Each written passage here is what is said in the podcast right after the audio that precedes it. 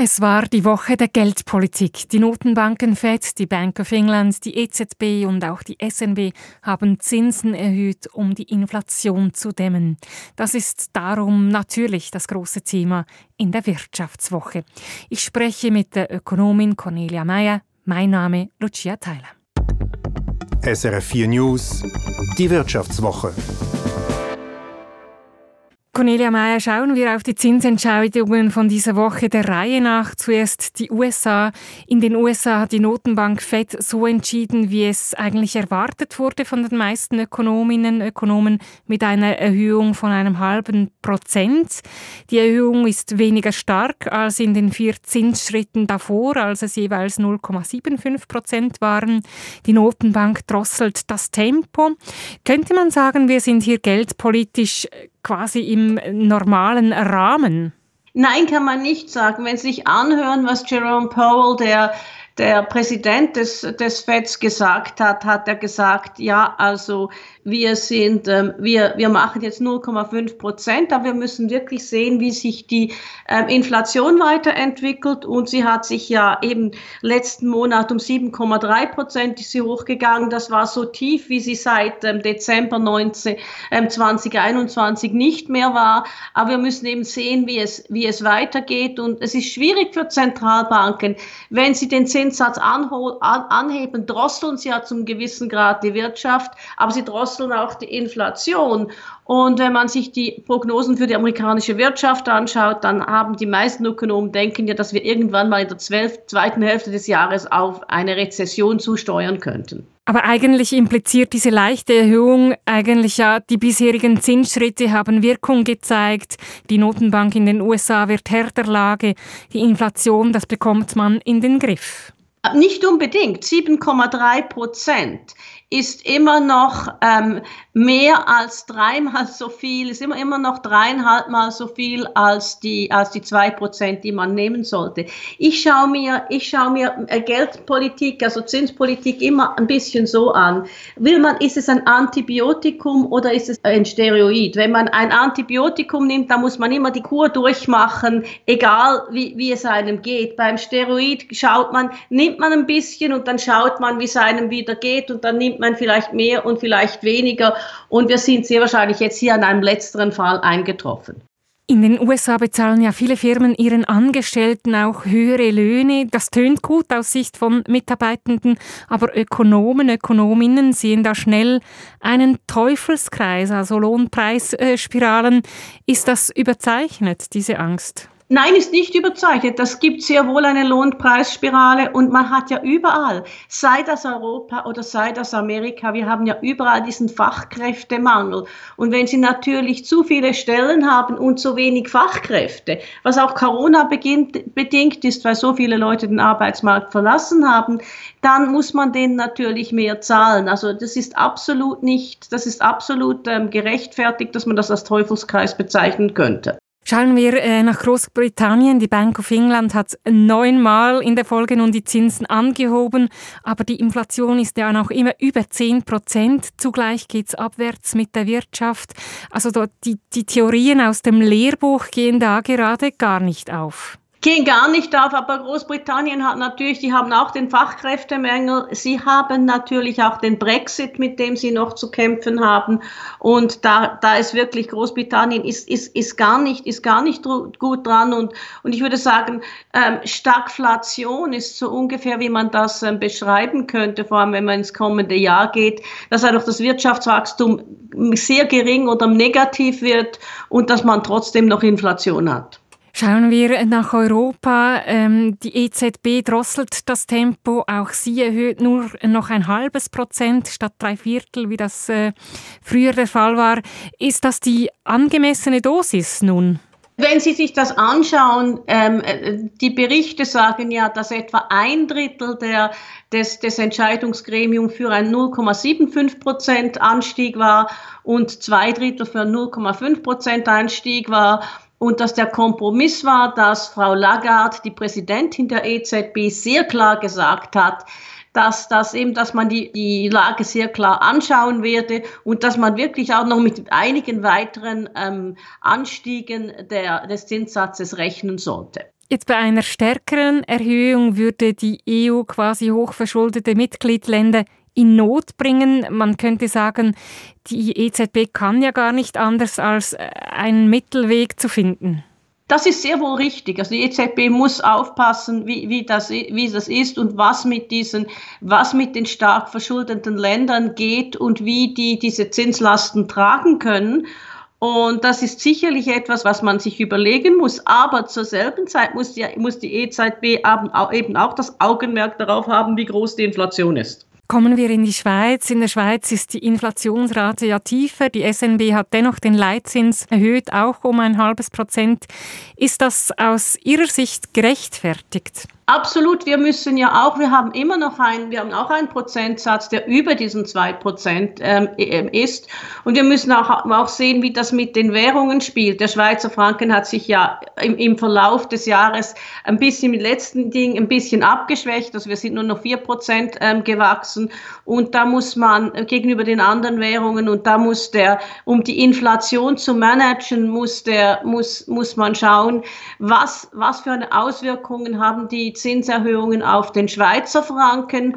Und ähm, weil je nachdem, wir, wir haben ja nur so tiefe Inflation bei drei Prozent, weil eben der Schweizer Franken sehr, sehr hoch ist mit, im Vergleich zu anderen Währungen und deshalb die Importe einigermaßen billig sind, vergleichsmäßig. Eben der starke Franken, das war oftmals so eine Bedrohung für die äh, Schweizer Exportwirtschaft. Jetzt ist es eigentlich äh, etwas Positives. Es ist etwas Positives und es ist immer noch eine Bedrohung. Also die, die, die KMUs, es ist natürlich immer noch schwierig für die KMUs, wenn der Schweizer Franken zu hoch ist. Aber eben weil die Inflation ja tief wurde, federt sich das auch wieder ab und, und, und gleicht sich ein bisschen auch, auch, aufs, auch, auch, auch, auch für die KMUs, die da exportieren wollen. Bleiben wir einen Moment in der Schweiz bei den Perspektiven auf die Wirtschaft. Die Ökonomen der CS, des SECO und des BAC Economics gehen von einer Abschwächung aus. Es sind da Prognosen zwischen 0,1 Prozent und einem Prozent. Einige Ökonomen sehen die Wirtschaft besser aufgestellt durch den Konsum, andere sind pessimistischer wegen dem internationalen Umfeld. Wo sehen Sie derzeit die passendsten Einschätzungen?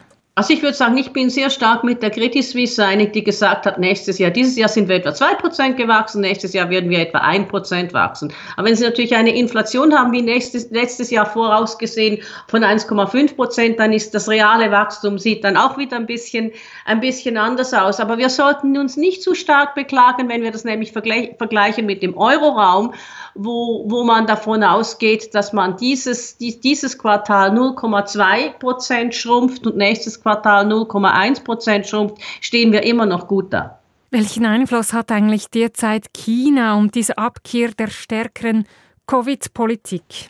Das ist eigentlich nur positiv für die Weltwirtschaft. Sie haben ja gesehen, zum Beispiel auf den Ölpreis, obwohl die Zinsen hochgingen, was eigentlich meistens schlecht ist für den Ölpreis, ging der Ölpreis hoch, weil man sich sagte, ach, die Chinesen können wieder reisen, es gibt ja mehr ökonomische Aktivität. Und das ist sicherlich gut und das ist sicherlich auch für die Aktienmärkte gut. Aber ich bin nicht ganz so positiv, wie einige Leute das sind. Bei China muss ich auch überlegen, können wir das prestieren? Weil man hat ja bis jetzt eben null Covid gehabt, man hat die Leute isoliert und das Gesundheitssystem ist vielleicht nicht ganz stark genug, um so eine schnelle Öffnung, was Bloomberg ähm, ähm, Let it rip nennt, ähm, zu handhaben. Also deshalb müssen wir sehen, müssen wir jetzt mal schauen, die öffnen jetzt und dann werden wir sehen, wie viele Tote Todesfälle es gibt. Und dann werden wir so Ende Januar mal schauen, ob diese Öffnungspolitik weiter in diesem Maße weitergeht oder ob man die Schraube wieder ein bisschen anzieht, einfach weil es, weil es aus gesundheitspolitischen ähm, Sicht gesehen nicht anders möglich ist. Ich möchte ganz zum Schluss noch auf etwas anderes zu sprechen kommen, nämlich die Pleite der Kryptobörse FTX und Sam Bankman-Fried. Also viele von uns haben diesen Namen wahrscheinlich erstmals gehört seit der Pleite. War der Mann Ihnen ein Begriff?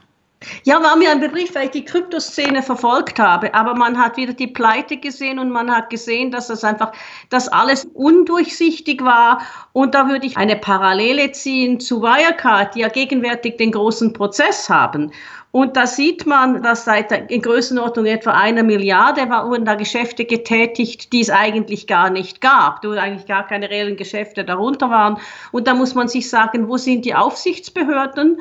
Und, ähm, und, und wo sind die, die Auditors, die, die, die Treuhänder. Aber welche Parallelen sehen Sie denn konkret eben beim Versagen der Behörde und bei der, bei der Prüfgesellschaft? Ja, bei, bei, bei der Überprüfung und beim Versagen der Behörden und dass man einfach nicht vorausgesehen hat, dass da, was, dass da sich ein Sturm zusammenbraut. Aber hat das mit was hat das zu tun? Mit Unwissen vielleicht auch? Mit Naivität? Nein, das hat damit zu tun, dass man eben die Zahlen nicht genügend, sich nicht genügend angeschaut hat. Gerade bei Wirecard, da wurden ja eben Geschäfte getätigt, die es reell gar nicht gab, in, in, in der Größenordnung von etwa einer Milliarde. Und da muss man schon sehen, das erinnert mich sehr an Enron. Ich bin alt genug, um mich noch sehr gut an den Enron-Skandal zu, zu erinnern. Und da haben alle gesagt, das hätte man ja eigentlich sehen müssen. Und da muss man sagen, wo waren denn, wo waren Ernest Young, Price, Waterhouse Coopers und so weiter, die eigentlich diese, diese Geschäfte hätten überprüfen sollen. Was, was müssten denn die Learnings sein? Die Learnings müsste sein, dass man, dass man eben, dass man bei jedem, egal wie erfolgreich, ganz genau über die Bücher geht und dass, dass eben vor allem auch die Behörden wie eine BaFin oder die Behörden, die, die, die, die solche, die ein, ein Exchange äh, ähm, äh, übersehen, dass die wirklich auch schnell lernen und die neue Technologie lernen und das Know-how haben, um intelligent sich anzuschauen, was da vorgeht. Vielleicht noch eine letzte Frage zur äh, Kryptobranche.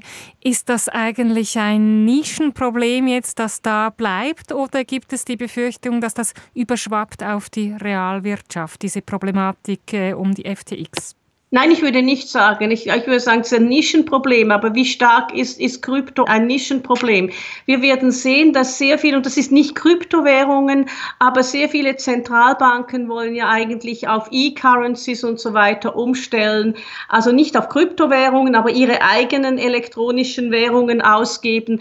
Also ist, muss, muss man eben schon schauen, dass man diese Dinge gut überwacht. Und bei, ich war immer der Ansicht bei Kryptowährungen, als es hochging, es ist sehr gut und es ist Play Money. Äh, so, man, man muss einfach sehen, was so schnell hochgeht, kann auch wieder runterkommen und das ist, ist nicht bewiesene Technologien.